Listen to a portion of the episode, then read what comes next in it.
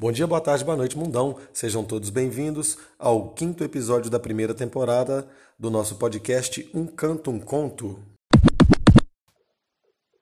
Esse projeto tem o apoio institucional da Prefeitura Municipal de Poços de Caldas, o incentivo cultural da Climep Total e é uma realização de Agência Carvalho Cultural.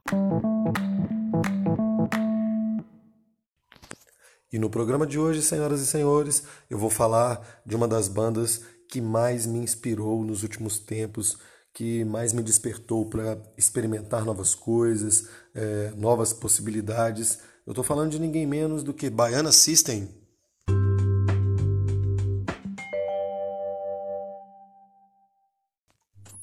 Bom, hoje vou fazer um pouco diferente esse podcast. É, normalmente eu pesquiso um pouco sobre os artistas, falo sobre eles, é, mas a partir de uma pesquisa. Nesse podcast de hoje eu vou falar realmente a experiência que eu tive ao ouvir o som do Baiana e o que que isso trouxe de resultado positivo para os trabalhos que a gente vem fazendo para o próximo disco.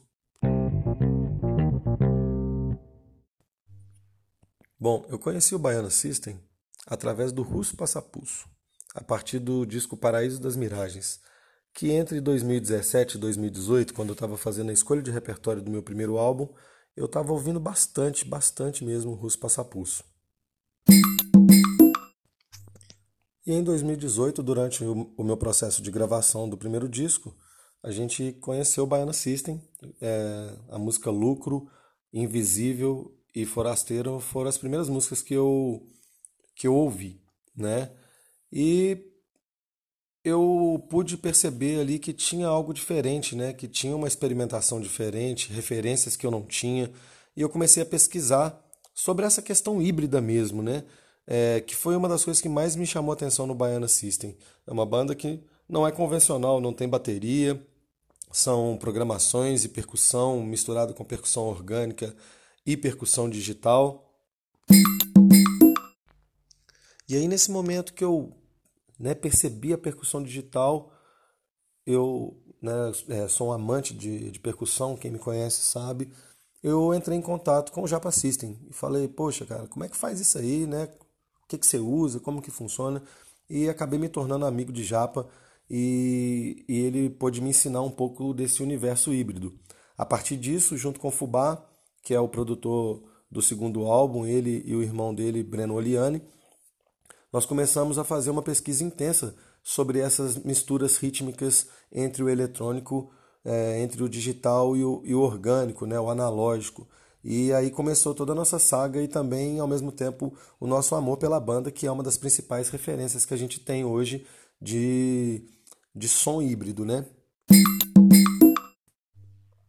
Em 2019, finalmente, eu lanço meu primeiro single, Camará, no dia 2 de fevereiro. E por uma coincidência, o Baiana System lançou o disco dele, O Futuro Não Demora, no mesmo dia. E quando eu ouvi esse disco, eu entendi tudo. Eu falei, cara, que qualidade estética, é, de texturas sonoras, que, que coisa mais revolucionária, emblemática. E nessa altura eu já estava trocando uma ideia com Japa e tal. E o que aconteceu?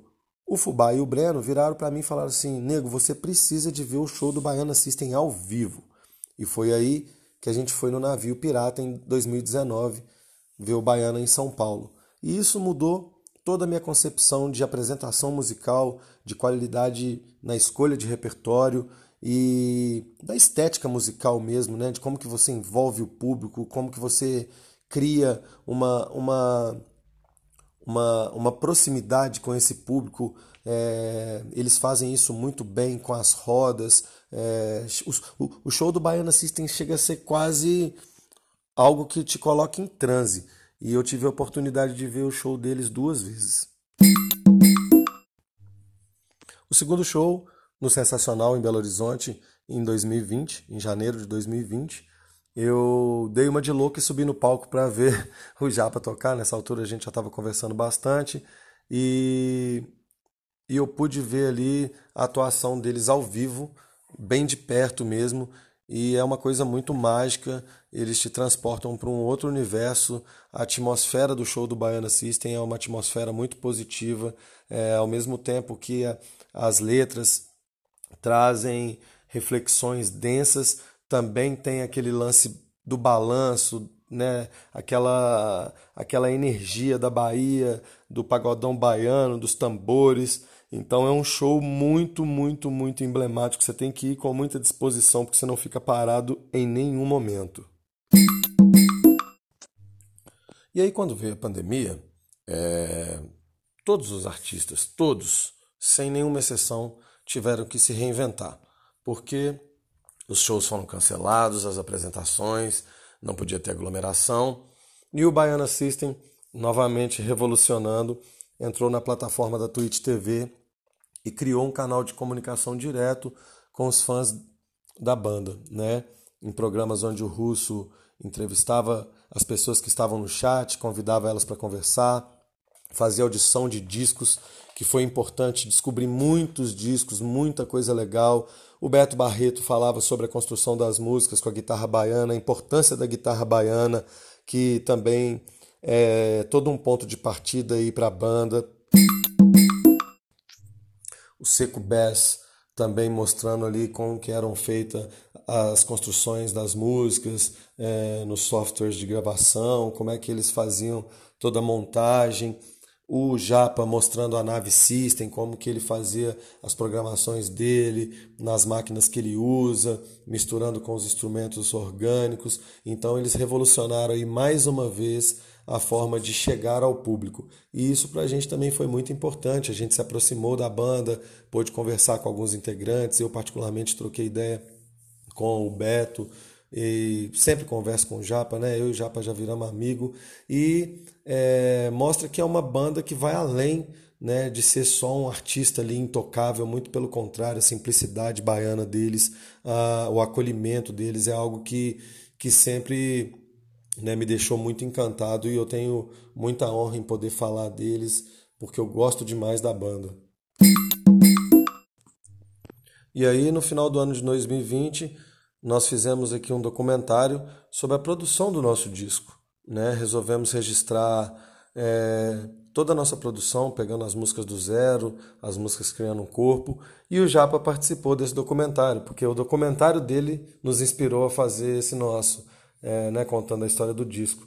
Então, foi muito legal a participação dele. Ele né, trocou ideia, falou um pouco sobre a, sobre a nossa né, a nossa parceria ali, como que a gente se conheceu.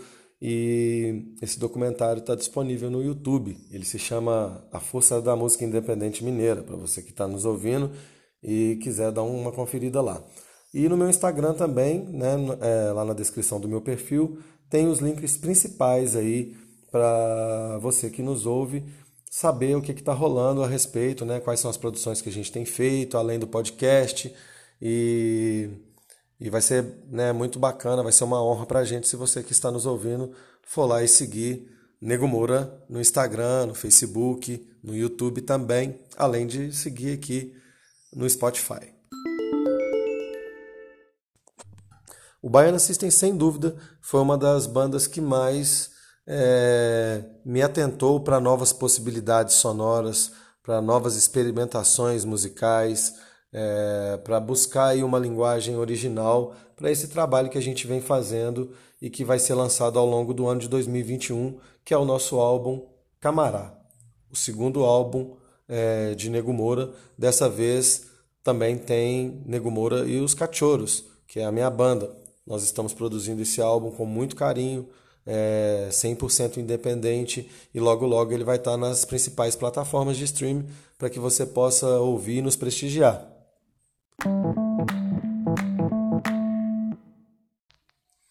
Bom, e como diz o Baiana System, como diz Russo Passapusso, é só amor. Então, não deixe de me seguir aí nas redes sociais, nas plataformas de stream, que logo logo tem o próximo episódio, o penúltimo da série aí da primeira temporada, Um Canto, Um Conto. Nesse próximo episódio eu vou falar de ninguém menos do que Emicida. Para você que esteve aqui até agora, meu muito obrigado. Muito obrigado aos nossos patrocinadores e nossos colaboradores. Espero que você tenha gostado desse episódio. Coloque um sorriso no rosto de quem você ama, sempre. E sonhos na mochila não servem para nada. Saravá!